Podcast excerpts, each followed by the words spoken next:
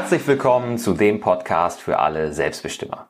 Ich bin Martin Stemmeisen und als Selbstbestimmer-Coach unterstütze ich gestresste Berufstätige, endlich wieder energiegeladen und selbstbestimmt zu werden, indem wir hier über Körper und Geist sprechen. Mir als Selbstbestimmer ist es unter anderem sehr wichtig, Kontrolle über meinen Terminkalender und über meine Zeit zu haben, besonders wenn es darum geht, wann ich arbeite und wann nicht. Unser Gast heute geht sogar noch einen Schritt weiter. Tarek will sich auch nicht sagen lassen, von wo er zu arbeiten hat. Als digitaler Nomade genießt er in seinem Campingbus die Freiheit, von überall in Europa und der Welt arbeiten zu können. Und das, obwohl er im Rollstuhl sitzt. Herzlich willkommen, Tarek.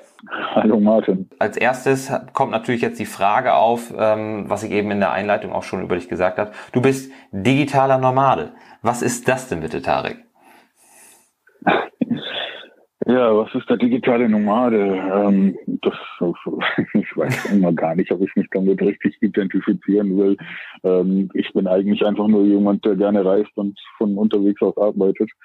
Ähm, aber klar, ähm, ich hatte irgendwann das Privileg entdeckt, dass das mir zugute kommt, nämlich, dass ich äh, ja, Grafikdesigner in erster Linie erstmal bin und von unterwegs aus arbeiten kann und habe mich immer damit gebrüstet, wie cool das dann ist, dass ich, dass ich von der ganzen Welt aus arbeiten kann und war aber immer an einen Ort ge, äh, gebunden oder ja. habe mich selbst an einen Ort gebunden.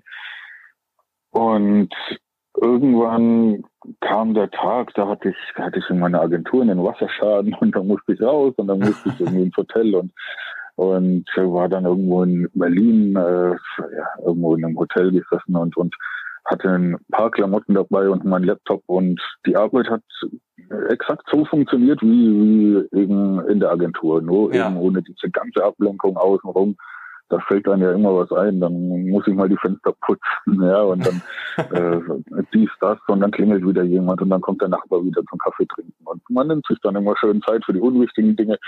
Und das ist dann irgendwie weggefallen und dann kam die Idee so richtig, Mensch, ich habe eigentlich, eigentlich hätte ich Bock mal mit so einem VW-Bus irgendwie durch die, um die Welt zu reisen und von unterwegs aus zu arbeiten und hatte ja. auch noch gar nicht wirklich auf dem Schirm, dass es, dass es da auch andere Leute gibt, die sowas machen. Ich dachte wirklich so, wow, das, was du da machst, das, das ist aber richtig krass, so, das macht keiner sonst.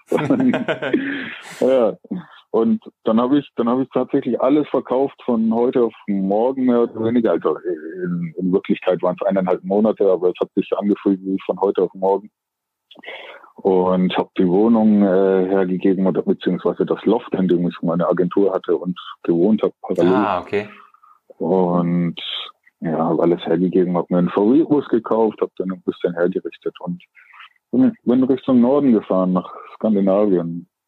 Ah, schön. Ja, und ja, das ist so geil. Jeder, der da, jeder, der die Gelegenheit hatte, hat, sollte mal nach Skandinavien fahren. ich bin auch ein absoluter Skandinavien-Fan. Also, ja, Skandi warst, du, ja, warst du auch schon oben? Ja, ja äh, Schweden, Island, ähm, oder auch mal nur für kurz in Dänemark oder so. Wir, wir wohnen ja hier in Norddeutschland, ja. hier in der Nähe von Bremen und da ist Dänemark auch einfach nicht weit weg. Da waren wir früher auch viel ja, Familienurlaub und so. Meine Lieblingsstadt. Kopenhagen ist auch echt schön. Ja, Kopenhagen ist eine tolle ja, Stadt. So geil.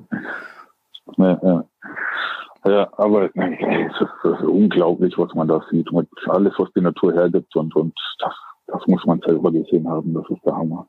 Ja, da gebe ich dir absolut naja. recht. Und dann warst du denn da? In, wann warst du denn da? Wann hast du denn alles verkauft von heute ähm, auf morgen, in Anführungsstrichen? War, das, das war vor ziemlich genau zwei Jahren. Im Mai, Mai 2018 genau, da bin ich losgefahren. Und ja, dann bin ich da, dann bin ich da eben hochgefahren über, habe noch mal Freunde in Berlin und in Hamburg besucht und dann schön über Dänemark über die große Brücke nach Schweden ja. rüber und, und dann eben Norwegen bis ganz hoch an die äh, auf die Lofoten. Oh, auf so die Lofoteninseln, ja. genau. Das war richtig cool. Und ja, das Lustige und darauf wollte ich hinaus ist, ähm, ich habe unterwegs praktisch auf, auf jedem Parkplatz, an jedem Spot, an dem es schön war und sich gelohnt hat, anzuhalten, irgendjemanden getroffen, hm, der, der mir sympathisch war, mit dem ich mich unterhalten habe und der eben auf ganz ähnliche Art und Weise wie ich auf Reisen ist. Mhm. Und ich habe mich dann am Anfang immer so, so ein bisschen gebrüstet und habe gesagt, wow, cool, und ich habe da jetzt gerade hier alles verkauft und ich reise jetzt einfach los und, und alles geil und keine Ahnung. Und irgendwie hat sich, haben sich die Leute, die mir gegenüberstanden, immer gar nicht so sehr dafür begeistert und ich habe mich immer gewundert, warum. Und, und naja, heute meine ich die Antwort zu kennen, weil es einfach unglaublich viele Menschen schon gibt, die auf diese Art und Weise reisen und, mhm. und ich treffe sie überall das ist äh, ja, wie wenn man sich ein neues Auto kauft, ne? auf einmal sieht man das Modell überall und ähnlich ja. ist das mit den Vanlifern. Auf jeden Fall. An jeder Ecke gibt es sie. Ja. Vanlifer, das, ja, das so bezeichnest du dich dann selbst oder so bezeichnet ihr euch da auch? Ist, ja, das, das hat sich so etabliert, genau. Ja. Vanlife ist so der Begriff, äh, den man im Internet am häufigsten findet. Ah, und ja. wenn man den Hashtag, wenn man nach dem Hashtag sucht, dann wird man bombardiert von ganz, ganz vielen tollen, schönen äh, Menschen, die in tollen Vans äh, äh, äh, leben und arbeiten und äh, das Traumleben schlechthin genießen. Das ist es teilweise auch, aber es ist teilweise auch einfach genau das Gegenteil halt. Es ist anstrengend und es ist schmutzig und es ja. ja. Das, ne? das, kann ich mir vorstellen. Jeder, der schon mal campen, jeder, der schon mal campen war oder in einem Wohnmobil eine Weile war, der kann das wahrscheinlich unterschreiben. Und wenn ich mir vorstelle, dass du da wirklich nicht nur für 14 Tage oder so im Van lebst, sondern für Monate, Jahre, vielleicht sogar am Stück, dann ist das natürlich ja, auch was ganz anderes, als mal eben für zwei Wochen ähm, im Camper an die Ostsee zu fahren. Ne?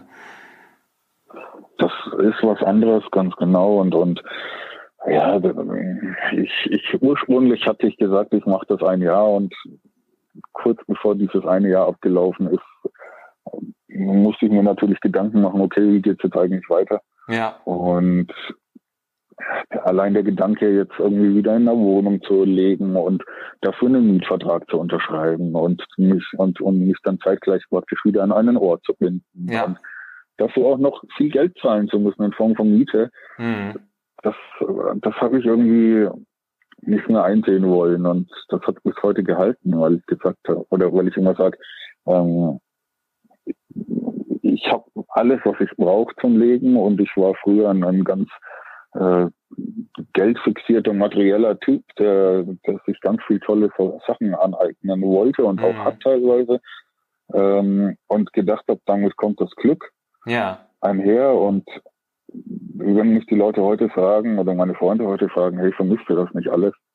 Dann ist meine Standardantwort meistens irgendwie sowas wie, hey, ich habe mich noch nie freier gefühlt. So, mhm. ich, ich war noch nie, ich, ich habe alles, was ich brauche, irgendwie in zwei oder in drei Kisten in meinem Van und ganz wenig Platz. Und das ist aber auch schon das Einzige, was mich irgendwie einschränkt. Und der Rest ist einfach alles geiler und alles größer und alles besser. Und vor allem freier. Boah, das, das ist krass. Das ist eine tolle Aussage, Tarek. Das finde ich echt, finde ich richtig spannend. Und ich musste auch gerade ein Stück weit an einen Kumpel von mir denken, der mal gesagt hat, ähm, wenn ich könnte, würde ich all meinen Lebensinhalt gerne in einen Rucksack kriegen. Und ähm, ja. das äh, geht in eine ähnliche Richtung, aber er, er hat es halt bisher nicht gemacht oder nicht gewollt ja. oder wie auch immer. Ähm, und du, du tust es eben. Ne? Also das, wovon viele Leute auch träumen, eben mehr von der Welt zu sehen, eben nicht mit dem ganzen Alltagstrott am selben Ort ähm, sich belästigen zu müssen oder beschäftigen zu müssen. Das schaffst du. Mhm. Und das ist eine ganz spannende Geschichte. Wie, wie und wie läuft's jetzt mit der Arbeit von unterwegs? Ich meine, auch wenn's, ähm, ne, auch wenn du Designer bist, bist du ja auf Kundenkontakt angewiesen, neue Aufträge zu akquirieren und so. Ja. Funktioniert das online trotzdem sehr gut? Ich, und und, und ja. online ist ja natürlich auch so eine Sache, ne? Wenn du dann auf den Lofoten bist oder auf dem auf dem Weg dahin in deinem in deinem Van, ähm, wie funktioniert das überhaupt, das Arbeiten, wenn WLAN natürlich oder wahrscheinlich nicht immer verfügbar ist. Also lust, lust, äh, lustigerweise muss man sich in, in Norwegen oder in, generell in Skandinavien oben gar keine Sorgen um Internet machen. Das funktioniert einfach viel besser als bei uns und das ist viel günstiger und ah, ich, ich war ich im tiefsten Wald gestanden und ich hatte irgendwie ein 4G-Netz. Also das war alles gar kein Thema. Da das, sind die echt weit, ne? Das ist krass. ja, das sind die uns bekanntlich ganz weit voraus. Ähm, ja, aber wie funktioniert das? Ich meine, äh, klar ist es natürlich ein riesen Privileg, von unterwegs aus arbeiten zu können, beziehungsweise einen Job gelernt zu haben, den ich auch praktisch nur parallel äh, nebenher, neben meiner Tätigkeit als, als Kaufmann im Einzelhandel erlernt habe. Mhm. Ähm, heute seinen Job nennen zu dürfen und, und äh, der einen so viel Freiheit schenkt. Ne? Also das, das hat leider nicht jeder und das ist, das ist echt schade, aber das ist natürlich ein riesen Privileg, das ist mir bewusst. Und ich habe mich halt auch schon recht früh selbstständig gemacht, ich glaube so mit 25. Und habe dann meine Agentur gegründet und hatte dann natürlich irgendwann im Laufe der Zeit einen gewissen Kundenstamm. Ja. Und dann kam der besagte Wasserschaden und ich bin losgereist und habe ein paar Leuten, ein paar Kunden davon erzählt, dass ich jetzt eben nicht mehr vor Ort äh, verfügbar bin und ein paar anderen eben auch nicht. Und heute, zwei Jahre später, über zwei Jahre später, gibt es tatsächlich immer noch Kunden, die noch nicht verstanden haben, dass ich gar nicht mehr da bin. also es ist, äh, also die, die Kommunikation läuft einfach in 100 Prozent der Fälle digital ab. Ich bin telefonisch erreichbar überall äh, ja. auf der Welt und also so weit bin ich ja auch nicht unterwegs. Ne? Ich bin ja meistens irgendwo in Europa oder vielleicht mal in der Türkei oder, oder in, in Nordafrika. Ja. Und also immer in einer ähnlichen Zeitzone. Und da funktioniert das super und ich beantworte meine E-Mails und es gibt äh, keinen großen Grund mit äh, keinen großen Grund mit dem mit dem äh, Kunden am Tisch zu setzen, außer man äh, entwickelt jetzt irgendwelche großen Konzepte oder äh, irgendwelche Strategien mhm. für, irgendeine, für irgendeine krasse Werbekampagne. Das gibt's natürlich auch. Ähm, das kann man online machen. Da ist es schon schön, wenn man mal vor Ort ist. Aber dann steigt man halt auch in den Flieger und dann ist man in, in drei oder vier Stunden vor Ort und dann besucht man mal wieder die Mutti oder den Vater und zwei Tage später geht's dann wieder weiter. Ja, das finde ich richtig cool. Du hast auch eben gesagt, dass du ähm, das nebenberuflich gelernt hast. Und jetzt hast du davon gesprochen, von einem mhm. Privileg, aber letztendlich hast du dann ja auch was für das Privileg getan. Ne? Du mit dem Einzelhandelskaufmann, da wärst du ja sehr wohl auch ja. an einen Ort gebunden oder warst auch sehr wohl an einen Ort gebunden, nämlich an ja. ein stationäres Ladengeschäft. Und hast du dann das nebenberuflich gemacht, auch irgendwie mit dem weil du es von zu Hause oder aus der eigenen Agentur machen könntest und nicht mehr in mhm. einem Ladengeschäft stehen müsstest? Oder ähm, es war das irgendwie auch eine andere Motivation, das nebenberuflich zu lernen? Ach, das, das, ist, das ist eigentlich auch eine ganz lustige Geschichte. Eigentlich ist es auch nicht ganz richtig, wenn ich sage nebenberuflich. Das, das, das war schon nacheinander, aber das hat sich, das hat sich so leicht überschnitten. Mm, okay. ähm, ich, ich war in einem, in, in einem Mobilfunkunternehmen beschäftigt zuletzt als ganz normaler klassischer Verkäufer, der da im Laden steht und äh, Handyverträge vercheckt. Ja. Und bin dann, bin dann arbeitslos geworden. Die haben dann einfach äh, personallos werden wollen und äh, dann war ich praktisch arbeitslos von heute auf morgen. Und das hat mir ziemlich wehgetan, weil ich gerade frisch ausgezogen bin zu Hause. Ich war, glaube ich, gerade 21 oder so. Hm. Und ich habe eine die erste Wohnung gehabt und ich habe mir auch noch so einen kleinen Kredit dafür genommen, 5000 Euro, um meine Möbel äh, zu bezahlen. Ja. Und mit der Ex-Freundin war dann auch noch Schluss. Ja, und auf einmal stand ich da arbeitslos und alles scheiße. Und ja. Das war tatsächlich bis heute, konnte man, glaube ich, eine der, der schlimmsten äh, Zeiten in meinem Leben, aber zeitgleich auch der krasseste Wendepunkt, den ich jemals hatte. Weil aus irgendeinem Grund oder aus irgendeiner Kraft und Energie heraus habe ich mir gesagt, hey, ähm, Tarek, du machst das jetzt nicht wie wie deine anderen arbeitslosen Kumpels, von denen hatte ich auch ein paar und die haben gerne mal bis 12 oder 13 Uhr geschlafen und dann mhm. die Playstation angeschmissen. Da habe ich gesagt, hey, nee, das machst du nicht. Ähm, du bleibst, du versuchst irgendwie weiter am Ball zu bleiben und stehst morgens auf und wenn du nichts zu tun hast, dann such dir irgendein Hobby und äh, dann habe ich erstmal überlegt, was sind denn deine Hobbys? Und ja. ich hatte gar keins. Ich hatte nicht wirklich Hobbys. Ich habe mein Zeug gemacht und das war's. Und dann bin ich einfach mal in die, in den, in die Buchverhandlung reingelaufen und habe mich so ein bisschen umgeschaut und habe mal mich selbst gecheckt und habe geschaut, wo, vor welchen Regalen bleibst du denn stehen? Oh, cool, coole Methode. Äh, bis heute immer noch, äh, gebe ich ganz vielen den Rat so, wenn du nicht weißt, wenn du irgendwie ein Hobby suchst oder wenn du irgendwie ein Interesse suchst, dann geh in die Buchverhandlung, da sind meistens viele, viele Themen, Regale äh, nebeneinander, die alles abbilden und dann schau einfach mal, wo du stehen kannst. Finde ich mega. Nimm irgendein Buch in die Hand, ne? Gut.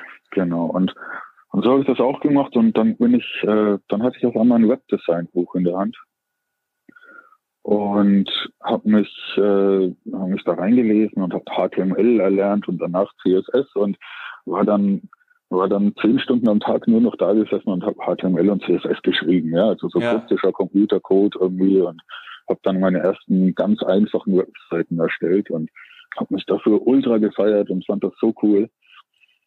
Ja, und dann musste ich aber parallel natürlich zum Arbeitsamt, weil ich hatte ja immer noch keinen Job. Mhm. Und dann äh, haben, haben die gesagt, ja, okay, äh, wir können sie vermitteln oder wir können ihnen auch eine Weiterbildung anbieten, aber natürlich im kaufmännischen Bereich. Habe ich gesagt, nee, ich will Webdesigner werden. Ja. Haben die mich ganz blöd angeschaut, so, hä, was, was Webdesigner, wie, wie kommen Sie denn darauf? Ne?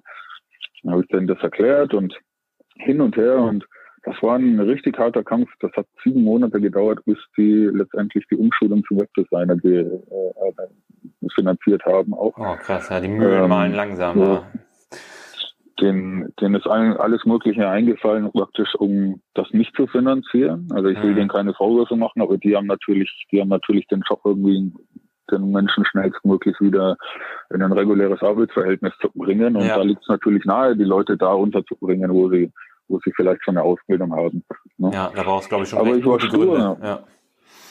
Ja, aber ich war stur und ich hatte keine Lust mehr auf den Einzelhandel. Und wenn ich, wenn ich äh, an Webdesign gedacht habe, dann, dann bin ich morgens gerne aufgestanden. Und dann hatte ich zum ersten Mal in meinem Leben was, äh, wo ich, worauf ich mich morgens früh gefreut habe, wenn ich wach geworden bin. Und das war im Einzelhandel eben nie so. Ich hatte auch Mhm. Stress mit meinen Kollegen und, und äh, dachte immer, ich bin ein total schlechter Mitarbeiter. Aber ich weiß, dass das äh, nicht so war. Aber das weiß ich jetzt heute und weiß, woran es lag, eben weil ich morgens Bauchschmerzen hatte, wenn ich aufstehen musste. Ja, also krass. im übertragenen Sinne. Ja, Und da habe ich, da habe ich zum ersten Mal gemerkt, hey, wenn du, wenn du irgendwas gerne tust, dann wirst du auch gut darin. Ne? mhm. Und genau, und so war es dann auch. Ja. Und dann habe ich mein, mein Studium auf einmal, also dieses, dieses private, private Studium, sage ich, äh, habe ich extrem gut gemacht, weil es mich unheimlich interessiert hat. Und danach bin ich in eine tolle Agentur. Und äh, auch da habe ich noch so viel mehr gelernt, abseits von Webdesign, das ganze Grafikgedöns und, und Ja. äh, Marketing an sich, Neuromarketing. Damit habe ich mich viel beschäftigt.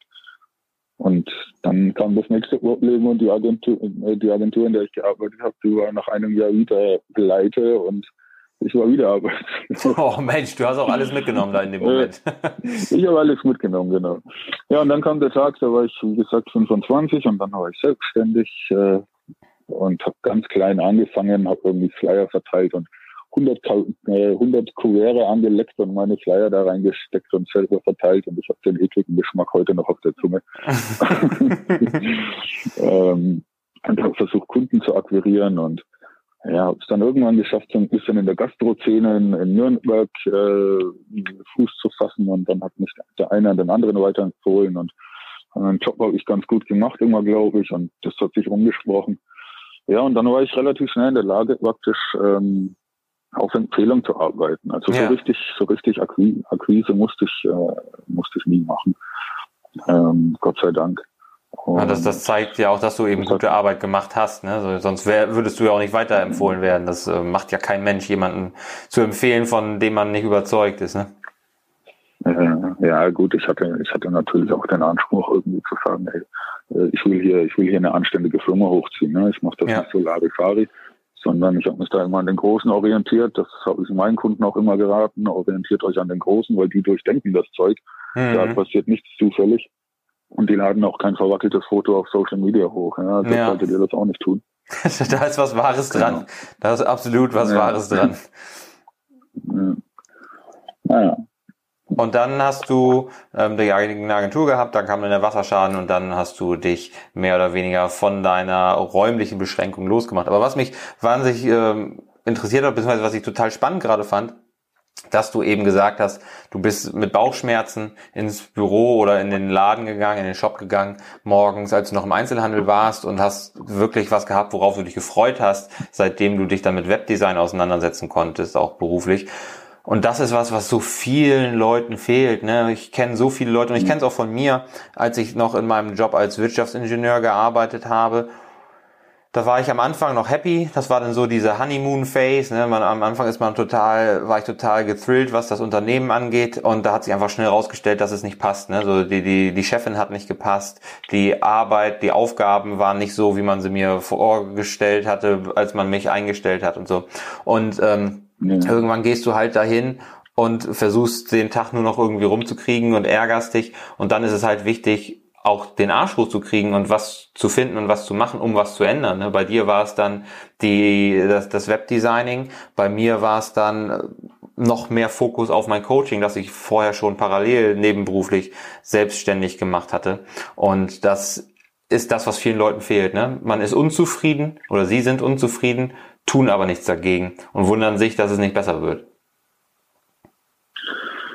Ja, das ist das ist das Problem, ähm, das ich auch schon, ja, ich habe das schon so oft diskutiert mit, mit verschiedenen Freunden oder mit Menschen, die eben auch ein bisschen inspiriert von, von meinem äh, Werdegang waren und, und dann eben auch geklagt haben und gesagt haben, Mann, ich würde das auch so gerne und welchen Ratschlag gibt man den Leuten dann immer? Ne? So, ja. Also ich meine, ähm, Im Gegensatz zu dir bin ich gar kein Coach, aber man versucht natürlich trotzdem irgendwie die Leute aufzumuntern und äh, zu sagen, hey, äh, probier's doch mal damit, probier's ja, doch mal klar. damit. Ähm, aber also eine Sache durfte ich feststellen, so ist es leider, ähm, wenn ein Mensch das nicht selbst will, also im tiefsten Inneren, ja, dann, also ich habe es ich hab's noch nicht geschafft, einen Menschen im Kern zu verändern. Mhm. Ja, das muss man selber, und das muss man äh, selber wollen. Es gibt ja dieses Sprichwort, äh, der Arzt kann dir die Medizin verschreiben, aber einnehmen musst du sie selber. Ja, genau. Ähm, na, wenn jemand, wenn jemand Bock hat, was zu verändern, äh, dann muss er, dann muss er da hauptsächlich erstmal selber irgendwie angreifen. Ja, da helfen die besten Worte nicht. Aber man kann natürlich irgendwie unterstützen. Und was, was gibt's da für Ratschläge von mir? Im Endeffekt, es ist für mich immer so ein bisschen schwierig, weil ich bin sehr risikoaffin. Ich bin okay. Risiko, ich, ich kenne das praktisch nicht, äh, sage ich immer. Das ist so, äh, ich sage immer, wir leben in Deutschland und in Deutschland ähm, ich habe das Glück, dass ich einen deutschen Pass habe. Und ähm, da wirst du niemals ähm, irgendwie Hunger leiden müssen. Ja, also du wirst immer Essen im Kühlschrank haben oder mhm. du wirst immer ein Dach über dem Kopf haben. So. Mhm. Ne? Alle anderen Länder um uns herum, die jetzt nicht dieses krasse ausgeprägte soziale Netz haben wie wir, da schaut es schon anders aus. Und ja. lustigerweise ist dort aber die Startup-Quote viel höher als bei uns. Ja? Ja. Also die Menschen, die wirklich was zu verlieren haben, die, die, die riskieren viel mehr als wir. Ja? Mhm. Und ich habe das, ich hab das ziemlich stark verinnerlicht und habe mir gedacht, ja, okay, also was habe ich denn zu verlieren? Ich kann meinen Lebensstandard verlieren, ja klar. Mhm. Aber, äh, aber im Endeffekt da muss ich dann vielleicht nochmal auf die Agentur zurückkommen. Die Agentur war ziemlich erfolgreich irgendwann und ich hatte meine ersten Mitarbeiter und ich hatte ein großes Loft und ich hatte ein tolles Auto und ich hatte ganz viel materiellen Scheiß gekauft, ja, mhm. von, von den to tollen Rechnern über HiFi-Systeme und was weiß ich nicht alles. So und ähm, also mir hat eigentlich an nichts gefehlt und ich dachte immer, okay, wenn es soweit ist, also anders gesagt, hätte ich mich, hätte ich mich zwei Jahre zuvor in der Zukunft gesehen, hätte ich gesagt, wow, geil, du hast keine Sorgen mehr. Du hast es geschafft, ne? Aber es war, ja, du hast es geschafft. Aber das war genau also das Gegenteil. Also nicht das Gegenteil, aber es hat sich genauso angefühlt wie immer. Dieses große Loft äh, war dasselbe wie die zwei Zimmerwohnung, in der ich zuvor gewohnt habe, nach zwei oder drei Monaten. Hm. Ja, das Auto, das, das, und der Sportwagen vor der Tür war dasselbe wie der Dreier BMW, der zuvor vor der Tür stand, nach zwei ja. oder drei Monaten. Und so hat sich das durchweg äh, ja, durchgezogen. So. Und ich habe einfach gemerkt, okay, irgendwie kann es das ja dann nicht sein. Ne? Und, mhm. und dieser blöde Spruch, irgendwie so Geld ist nicht alles, der ist tatsächlich wahr. So, ne? Also ich, ich habe mich viel, viel besser gefühlt, als ich ganz wenig hatte. Und mit ganz wenig hatte ich ja schon erwähnt, durch die, um die Welt reisen kann und frei bin. Und da, da hatte ich dann, da hatte ich dann den, den Minimalismus irgendwie entdeckt. Und mhm. das war, und das ist, das äh, trägt heute auch noch dazu bei, dass ich, dass ich praktisch ein wirklich sorgloses Leben führen kann, weil wer minimalistisch lebt, der lebt im Regelfall auch ziemlich günstig. Ja. Und, wer, und wer, wer wohnt, der hat äh, auch keine Miete. Ne? Also ja. vorausgesetzt, man, man stottert das Auto nicht auf Raten ab, aber ähm, im Endeffekt ist das eine kleine Eigentumswohnung. Ne? Und ja. ähm, ich habe meine, meine Fixkosten so stark reduzieren können, dass ich das Geld, das ich heute brauche, noch zum Legen, ist Gott sei Dank mit, mit relativ wenig Arbeitsleistung äh, sofort verdienen kann in kurzer Zeit. Und ähm, ich könnte natürlich jetzt mehr reinhauen und richtig ackern gehen und, und äh, mhm. wahrscheinlich noch mehr Geld anhäufen und alles wunderbar. Aber am Ende ist es mir das halt nicht wert. Ne? Also ich, ich stehe auf Geld, ich will auch, ich habe immer wieder Projekte, ähm, die müssen finanziert werden und die kosten auch meistens eine ganze Stange Geld. Ja, klar. Regelmäßig stehe ich vor der Herausforderung, Mann, wie finanziere ich das jetzt eigentlich? Ähm, aber auf der anderen Seite sehe ich es halt nicht ein, irgendwie da mich, mich äh, 40, 50, 60 Stunden zu Tode zu ackern, weil das braucht es nicht. Ein glückliches Leben kann mit ganz, ganz wenig Geld geführt werden. Das ist eine starke, starke Aussage, Tarek. Das, weil gerade der Bereich, den du gesagt hast, mit den Fixkosten, das vergessen viele ne? oder, oder übersehen viele. Die Leute verdienen mehr Geld, aber plötzlich steigen auch die, auch die Ausgaben, weil man hat ein höheres Einkommen, jetzt will man die schönere Wohnung. Man hat ein höheres Einkommen, jetzt fangen die Leute an, sich ein Auto zu leasen. Jetzt wird in einem anderen Supermarkt eingekauft, es wird häufiger essen gegangen, mhm. man gönnt sich andere oder neue Klamotten und darüber verlieren die Leute ähm, unterm Strich vielleicht sogar Geld, weil, weil sie jetzt mehr Ausgaben, die Ausgaben sind schneller gestiegen als die Einnahmen zum Beispiel. Das sieht man auch immer wieder. Und dann stellen sie fest, was du auch gesagt hast, dass die materiellen Dinge ziemlich schnell ihren Glanz und ihren Reiz verlieren schon nach wenigen Monaten ist das einfach das neue Normal und ähm, man führt keine Freudensprünge mehr durch, wenn man vor der neuen Karre steht, die vorm Haus steht, der, der Sportwagen oder so, wird dann als selbstverständlich ja, ja. genommen. Und viele Leute unterschätzen, dass sie lieber mehr erleben sollten, weil man davon viel länger zehrt und viel zufriedener ist von tollen Erlebnissen, von tollen Leuten, mit denen man sich umgeben kann, als von den teuren Sachen, die man mit seinem Geld gekauft hat. Absolut, ja.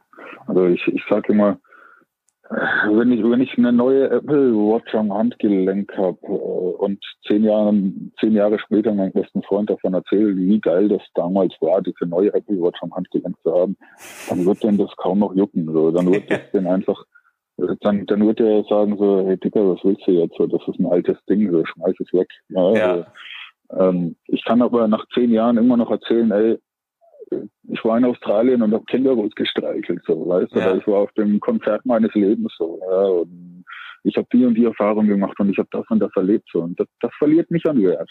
Nee, so, die, das, das, das, sind Geschichten, die sind immer spannend und, und, und die fühlt man und die sind in einem drin und die kannst du auch nach 20 Jahren noch erzählen, aber nicht von der Apple Watch. Das ja. ist, das ist Quatsch. An dieser Stelle machen wir einen Cut und teilen das Interview mit Tarek in zwei Teile. Wenn du den zweiten Teil nicht verpassen willst und auch sonst weitere Denkanstöße und Impulse für dein selbstbestimmtes Leben bekommen willst, dann vergiss nicht jetzt unseren Podcast zu abonnieren. Wie du auch im Interview mit Tarek ja schon mitbekommen hast, sind viele Probleme wirklich selbst gemacht. Viele Probleme entstehen auch zwischen unseren Ohren und sind Einstellungssache. Und da gibt's halt diese kleine Stimme, die uns immer, immer wieder reinredet, die uns kleinredet und zurückhält. Und wir nennen diese Stimme Conny. Damit du dich von Conny nicht zurückhalten lässt, brauchst du natürlich Strategien, wie du mit Conny umgehst. Und dafür musst du natürlich wissen, wie viel Conny steckt in dir, wie stark ist diese Stimme, wie laut ist diese Stimme in deinem Kopf. Und dafür haben wir einen kostenlosen Selbsttest, den wir hier in den Show Notes verlinkt haben. Also, finde raus, wie viel Conny in dir steckt und sei dein Selbst best immer.